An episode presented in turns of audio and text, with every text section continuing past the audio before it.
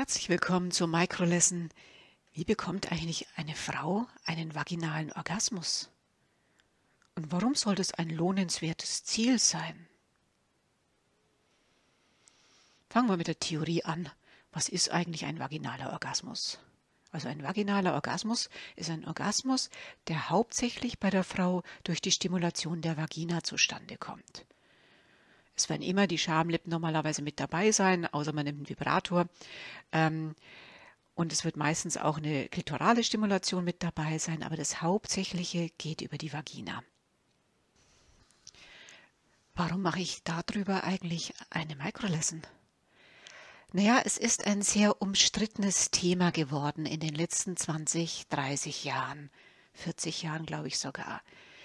Ähm, Ganz in den Anfängen der Körpertherapie hat ein Alexander Lowen, das war ein Schüler noch von Freud, äh, gesagt, also eine Frau, die keinen Orgasmus kriegt oder die keinen vaginalen Orgasmus kriegt, die ist quasi krank, die ist behindert. Dann kam eine Zeit in der Entwicklung der Psychologie, wo man alles als relativ betrachtete und sagte, ja Mensch, also Liebe auch ohne Orgasmus ist doch Liebe, auch Sexualität ohne Orgasmus, auch ohne vaginalen Orgasmus ist ein Ausdruck von Liebe und da werten wir nicht. Also man wollte bewusst nicht werten.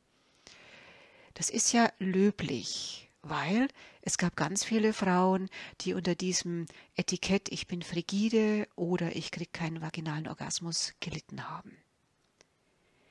Was da nur quasi versandet, vernebelt wurde, ist, was in der Körperpsychotherapie so ganz sichtbar ist, es bedeutet was, ob eine Frau beim Sex einen Orgasmus hat und es bedeutet was, ob sie beim Sex einen vaginalen Orgasmus hat. Fangen wir mit dem ganz Konkreten an. Beim Orgasmus zieht sich ja die Scheidenmuskulatur ruckartig zusammen und lässt wieder los. Und der Muttermund macht quasi Saugbewegungen. Also von der Natur aus ist der Orgasmus deswegen auch gewollt, weil die Frau leichter schwanger werden kann. Ihr Muttermund saugt quasi die Samenzellen ein. Körperpsychotherapeutisch könnte man sagen, es ist ein Ja zu diesem Mann. Es würde auf der einfachen Ebene heißen, ich will von dir, meinem Mann, ein Kind. Auf der tiefen seelischen Ebene ist es, ich gebe mich dir hin. Deswegen hat der Orgasmus eine ganz wesentliche Beziehungsbedeutung von der Frau. Also der Orgasmus der Frau, ich rede jetzt nicht über den Orgasmus des Mannes, ähm, und er hat auch eine heilende Bedeutung für die Beziehung. Es macht ja was mit dem Mann, wenn er spürt, ah, diese Frau, die gibt sich mir hin. Für die bin ich der Held. Ja, das rührt in ihm den Helden noch mehr an, er wird sie noch mehr beschützen, er wird in Liebe zu ihr noch mehr erblühen. Also es bedeutet was. Was bedeutet jetzt das, einen vaginalen Orgasmus mit dem Mann zu haben? Naja, einen klitoralen Orgasmus kann Frau quasi nahezu mit jedem Mann haben, es sei denn, es passt was überhaupt nicht oder sie ist sehr angespannt, weil einfach durch die Klitoris die Stimulation erfolgt, bis die Kurve da ist, bis der Orgasmus über die Schwelle drüber geht. Ein vaginaler Orgasmus ist hier ganz anders. Da muss ich mich als Frau dem Mann schon sehr weit hingeben, sehr weit öffnen, sehr weit sensitiv im Becken werden, dass das überhaupt gelingt. Und wenn ich das tue, dann bin ich natürlich dem Mann noch tiefer verbunden. Also man könnte sagen, ich gehöre diesem Mann. Deswegen ist es tatsächlich wichtig zu prüfen, mit welchem Mann schlafe ich und mit welchem Mann habe ich einen Orgasmus, weil als Frau bin ich an den viel mehr gebunden als der Mann, an die Frau. Das hat auch, wenn man es jetzt körperpsychotherapeutisch betrachtet, wieder ganz konkret mit den Geschlechtsorganen zu tun. Beim Geschlechtsakt ist der Frau, äh, ist der Mann mit seinem Penis in der Frau. Das heißt, die Kontaktzone, die Schleimhautzone ist beim Mann an der Spitze seines Penis, weit weg vom Herzen, von seinem Herzen, aber nah dran am Herzen der Frau. Bei der Frau wiederum ist die ganze Vagina mit Schleimhaut ausgekleidet. Und es ist tief in ihrem Innern, nah an ihrem Herzen und sie kann auch noch schwanger werden. Das heißt, die Bedeutung der Sexualität für eine Frau ist viel, viel existenzieller als für einen Mann. Nicht nur, weil sie schwanger werden kann, sondern auf dieser tiefen seelischen Ebene auch der Bindung. Die Seele ist ja im Körper, die ist ja nicht woanders. Die Seele füllt den Körper aus. Das heißt, die Seele der Frau ist mit dem Mann in einem viel tieferen Kontakt, weil es in ihrem Innern stattfindet, als die Seele des Mannes beim Sex mit der Frau. Da ist es ein Stück draußen. Also die Bedeutung der Sexualität und des Orgasmus ist für eine Frau viel tiefer in der Beziehung verankert als für einen Mann. Deswegen wird eine Frau auch schneller Orgasmusschwierigkeiten kriegen als ein Mann. Deswegen bedeutet das eben auch viel mehr für die Beziehung. Ja, was kann man jetzt tun? Fangen wir mit dem Mann an. Wenn man das ganzheitlich betrachtet, dann ist die Sexualität, der Orgasmus etwas, was in einer ganz intensiven Verbindung mit dem Alltag passiert. Das wird bei uns oft ganz vergessen. Der Alltag heizt quasi die sexuelle Lust an oder eben auch nicht. Und wodurch wird denn die Lust angeheizt? Das sind sehr archetypische Aspekte. Also wenn der Mann der Held ist quasi, so James Bond, Winnetou, was immer, und die Frau beschützt, wenn der stark ist, wenn der auch zu sich steht, männlich ist, seinen Weg geht und trotzdem die Frau beschützt, für die Frau da ist, auf sie eingeht, dann ist er sexuell ein sehr attraktiver Mann. Also ein Mann zum Beispiel, der immer schön die Frau versteht, sich ihr am besten immer anpasst, macht, was die haben will, nur damit es zufrieden ist, der ist sexuell nicht so attraktiv. So blöd es auch klingt im Bereich der Emanzipation, ein Mann, der Windeln wechselt, strahlt was völlig anderes aus als ein Mann, der Kampfsport macht. Natürlich, es heizt mehr das Testosteron an. Es geht jetzt nicht darum, nicht mal Windeln zu wechseln, sondern es geht darum, als Mann männlich zu bleiben, damit die Frau weiblich ist, denn diese beiden Pole ziehen sich gegenseitig sexuell an.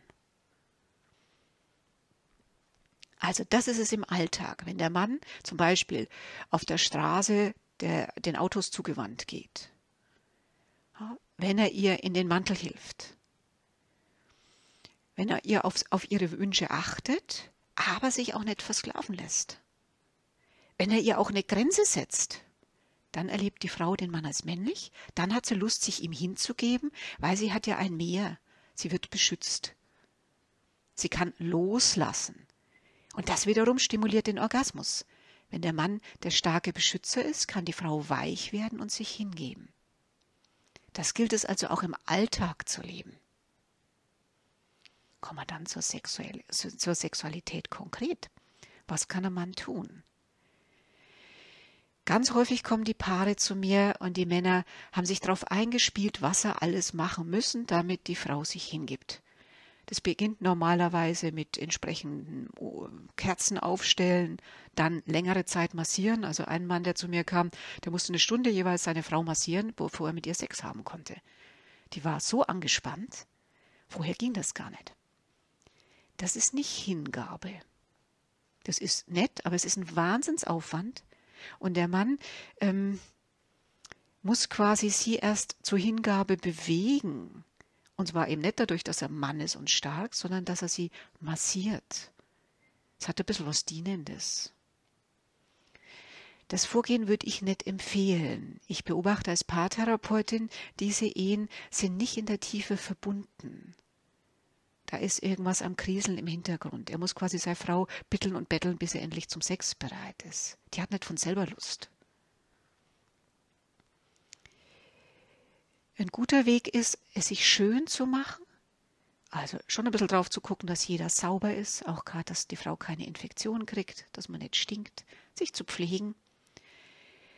Und es sich dann aber auch gerade in einer Langzeitbeziehung einfach zu machen. Also sich aneinander legen, aneinander kuscheln, einander spüren. Und schon auch erlauben, wir haben ein Ziel. Wir wollen ineinander. Das hat den Hintergrund, ähm, wenn man das alles so offen lassen muss. Ja, so, und wir wissen jetzt noch nicht, ob wir miteinander schlafen. Schauen wir mal, was sich ergibt. Öffnen wir halt der Abwehr des Egos Tür und Tor. Und dazu gilt es zu bedenken, dass die Sexualität ja die intimste, die näherste Begegnung zwischen Mann und Frau ist. Näher geht ja nicht mehr als ineinander. Also Sexualität mit ineinander sein. Also mit Penis in der Vagina. Und ich meine jetzt nicht in den Vibrator. Ich meine, dass der Energiekreislauf sich schließt. Da ist die chinesische Medizin, aber auch das Indische, das Tantra viel weiter als wir. Die gehen davon aus, in der Sexualität wird der Energiekreislauf zwischen Mann und Frau geschlossen. Gerade wenn sie auch noch mit dem Mund in Verbindung sind, dann sind sie oben und unten in Verbindung. Es schließt sich etwas. Es passiert ein enormer energetischer Austausch. Deshalb ist es tatsächlich von solcher Bedeutung für die Paarbeziehung. Es ist ein spiritueller Prozess. Und wir haben natürlich schnell auch, gerade wenn es kriselt, Angst davor, uns so hinzugeben. Angst vor diesem Verschmelzen. Und dann findet das Ego Ausweichideen. Ach nee, wenig so und wenig so. Ach nee, und wenn er oder wenn sie, dann würde ich vielleicht. Das ist gut, dem nicht die Tür, Türen zu öffnen, sondern wirklich zu sagen, okay, wir tun's jetzt und jetzt lassen wir uns darauf ein und öffnen uns einander in Liebe. der Mann kann die Frau streicheln, die Frau kann den Mann streicheln. Ich würde nur nicht so einen Schwerpunkt drauf legen, man muss sich jetzt unbedingt sehr weit erregen, damit überhaupt ein Orgasmus zustande kommen kann. Also dieses enorme Arbeiten, was heute viele Paare machen. Also der Mann darf überhaupt erst eindringen, wenn er da, was weiß ich, 20 Minuten gestreichelt hat. Ja. Lassen Sie es einfacher werden. Komm's näher an die Beziehungswahrheit. Weil einfach sich einander zu reiben, stimuliert ja. Sich zu küssen, sich zu schmiegen, sich mit dem Unterleib aneinander zu reiben, ein bisschen mit den Händen und daraus was entstehen zu lassen. Nicht ein ganzes Ritual, eine ganze Technik draus zu machen. Ähm, warum? Man neigt dann dazu, immer mehr Technik zu machen, die Technik zu perfektionieren und nicht die Hingabe. Da erzähle ich mir gern die Geschichte von dem Paar, was zu mir kam. Ja, sie haben beide keine Lust mehr. Und ich fragte, ja, was, wie ist denn das so? Und ja, wir schlafen einmal die Woche miteinander und ja, wir haben auch jedes Mal einen Orgasmus. Ja, und ist jedes Mal schön. Da war ich erstaunt. Das war so in meinen ersten Jahren als Paartherapeutin. Ja, und trotzdem haben sie keine Lust mehr? Was sagen sie beide? Ja, es ist langweilig geworden, es ist Routine. Sie machen den Sex. Es hat also nichts mehr mit Hingabe zu tun, sondern es ist eine Technik, die sie optimiert haben über die Jahre. Und das ist eben eine Sackgasse. Deswegen helfen viele Sexspielzeuge auch nicht an diesem Punkt, sondern die Gefahr ist, dass wir uns eher um den zentralen Punkt, die liebevolle Hingabe, herumeiern. Um die Beziehungswahrheit, die auch im Sex deutlich wird. Ja, aber nochmal zurück. Was kann der Mann tun?